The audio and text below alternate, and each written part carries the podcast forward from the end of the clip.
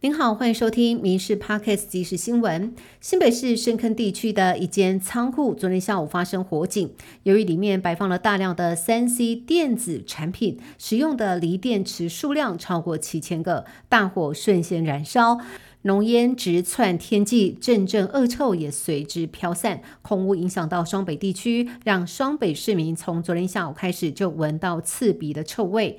不过，双北市政府却没有及时公告，两位市长的脸书一夜之间被灌爆，一直到今天早上才有作为。侯友谊一早到现场视察，蒋万安也特地到文山区的国小关心小朋友。中国快艇越界酿成两死之后，中方强登我观光船进行检查，让金厦海域紧张的情势升温，引起国际关注。美国国务院发言人米勒表示，正在关注北京的行动，敦促保持克制，不要片面改变现状。而民进党立委解读美方的关切，希望中国要听进去，同时也强调海巡执法的重要性。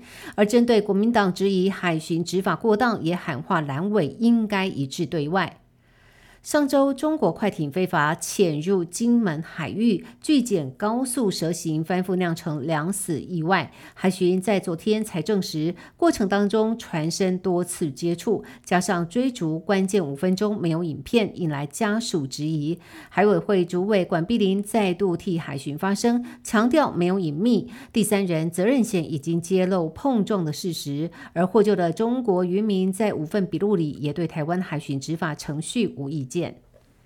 立法院时安专案报告延宕，绿白两火交火不断。前一天，黄国昌临时召开朝野协商讨论，今天开会。民进党团反轰，不配合这种随口随到的协商。更讽刺，黄国昌不用做选民服务，时间多都可以拿来作秀。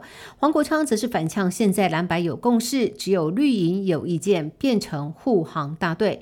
议事处最新的通知，明天下午朝野协商，二十三号时安专报由院长韩国瑜主持。致癌物苏丹红危机扩大，老牌零食香味鲜香辣口味爆出使用了苏丹红辣椒粉，包括了全联、美联社、家乐福以及大润发等各大通路，香辣口味的香味鲜都已经下架。而玉荣食品也发出声明稿，消费者买到有效日期为二零二四年九月八号到十月二号的产品，可以凭发票退换货到三月三十一号。基隆市政府与 Net 爆发东岸商场争议越演越烈，Net 不仅状告市长谢国良强盗行为，谢国良已经被列入被告，甚至还有基隆人发起罢免活动，谢国良还开直播。那么今天再痛批前市长林佑昌任内故意不登记，才会造成产权争议。不过，基隆市议员爆料，市长谢国良御用律师简荣宗，不仅是东岸争议的委任律师，还独家取得了市政府三百二十万标案，谢市府争议再添一桩。高雄黄色小鸭暌违十年再次游进爱河湾，而且一次两只，超人气吸引了七百三十八万人次来参观。没有想到，就在展期结束前五天，竟然发生意外。今天中午疑似港湾风太大，小鸭竟然小轰了。市政府表示，今天的瞬间风力达六级以上，接近轻度台风的边缘，造成小鸭有位移的状况。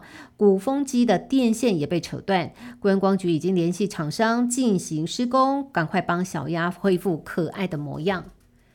有补习班老师 Po 文晒出了一对国小兄妹的好成绩跟一周七天的行程表，敬佩他们全年无休都在补习、上课及练琴，每天都是清晨五点五十分起床，晚上十一点三十分才睡觉，平均每天只睡六点五个小时。大批网友质疑，这样对小学生来说太残忍了。而医师黄介立也直言，长期睡眠不足可能导致学习和记忆困难、情绪和行为问题、免疫系统。功能下降，更容易生病，增加肥胖的风险，对未来心血管的问题风险也会增加。以上新闻由民事新闻部制作，感谢您的收听。更多新闻内容，请上民事新闻官网搜寻。